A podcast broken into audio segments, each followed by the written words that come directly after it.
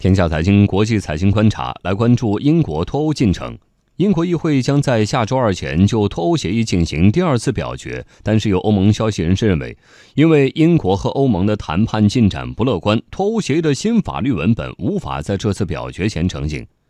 英国国际贸易大臣利亚姆·福克斯表示，如果英国无协议脱离欧盟，英国政府将对进口的欧盟商品征收关税。我们来听央视报道。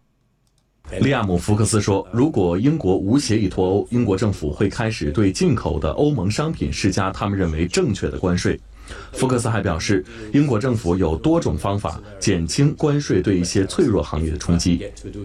目前，英国对欧盟进口商品实施零关税政策。如果英国在没有与欧盟达成正式协议的情况下退出欧盟，则意味着英国与欧盟之间的贸易将依照世界贸易组织规则，这将增加双方之间的关税水平。六号，英国首相特蕾莎梅接受英国议会质询。特蕾莎梅再次呼吁议员在投票中支持她的脱欧协议，并称这份协议可以保护英国的就业和经济。